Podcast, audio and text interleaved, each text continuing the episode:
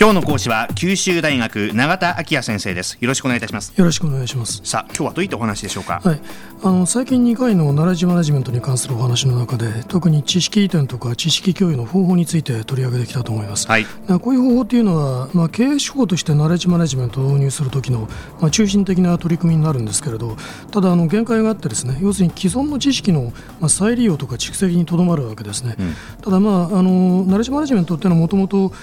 知識を新しく創造して、まあ、それをイノベーションに結びつけていくということを究極の目的にしているのですから、はい、まあ、あの方法的にはまさにその発想を支援して知識創造を促していくということが、まあ、重要な課題になってきます。まあ、これはあの方法的なアプローチが一番あの困難な、まあ、領域でもあるんですけれども、うん、まあ、今日はえー、そのためにいろいろ考案されてきたあの方法について取り上げてみたいと思っています。はいで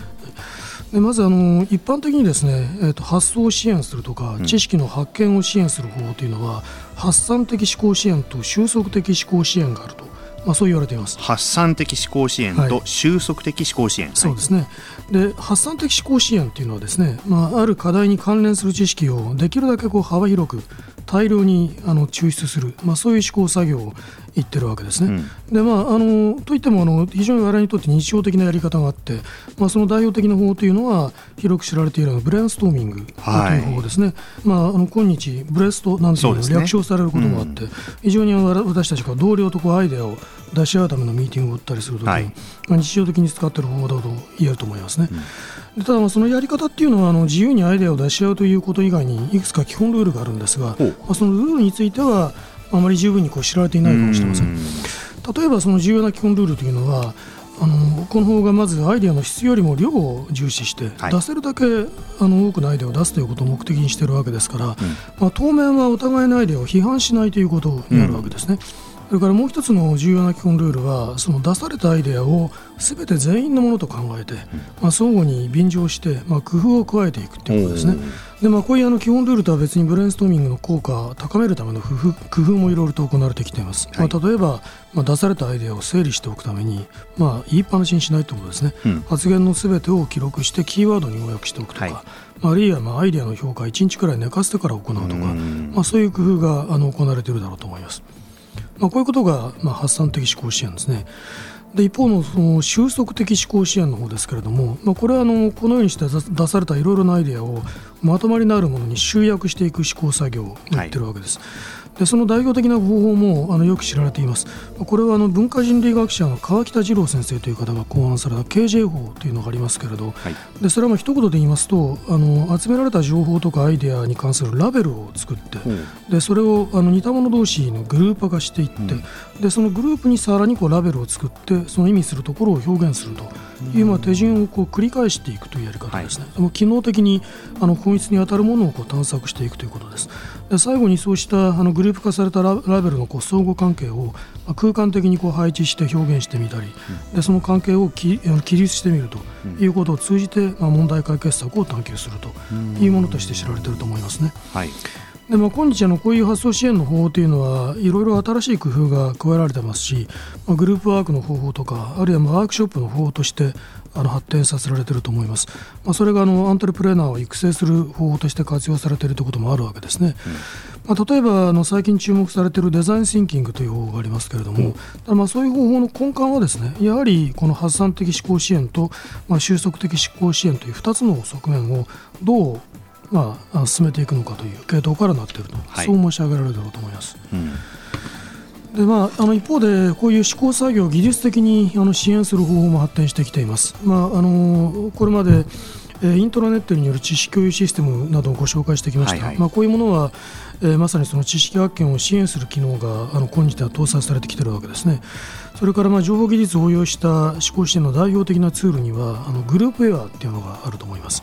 うん、でまあ、こういう方法論というのは、まあ、ナレッジマネジメントの導入に特に意識的に取り組んでいるわけではない企業であっても、まあ、結構広くあの普及していると言えるだろうと思います。まあ、さらにその IT を使った方法についてあの少し例を挙げますと、まあ、その大量の文書から、まあ、意味のある知識を発見するための技術として、まあ、テキストマイニングという方法があります。でこれはあの文書間の関連性を分析して、まあ、その内容から新しい隠れた知識を取り出す作業を支援するものですね。うんそれからさらには人工知能研究を応用した知識発見の技術にはあの事例ベース推論というのがあるんですけれどこれは過去の類似問題に関する解析を行ってそこから新しい問題の解決策を推論するという、まあ、技術です。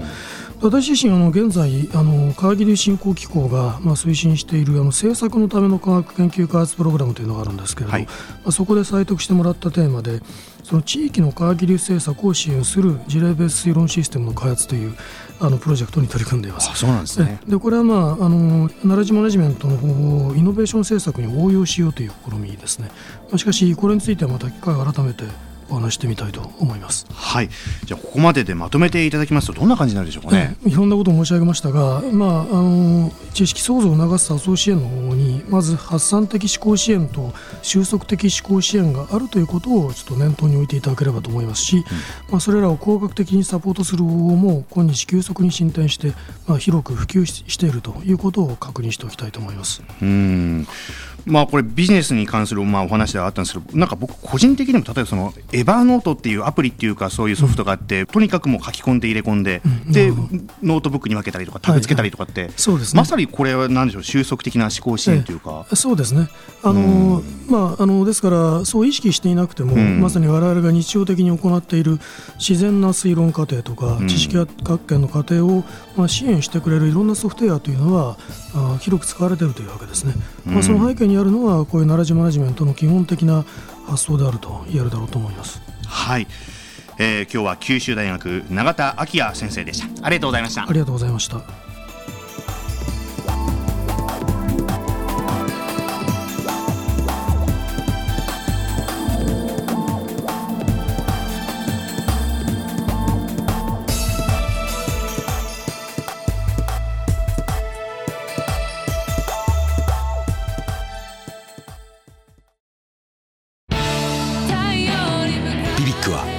州で生まれ九州の人たちに光を届けています。九州のお客様が光り輝くように。それが QTnet の変わらない思いです。キラキラつながる QTnet。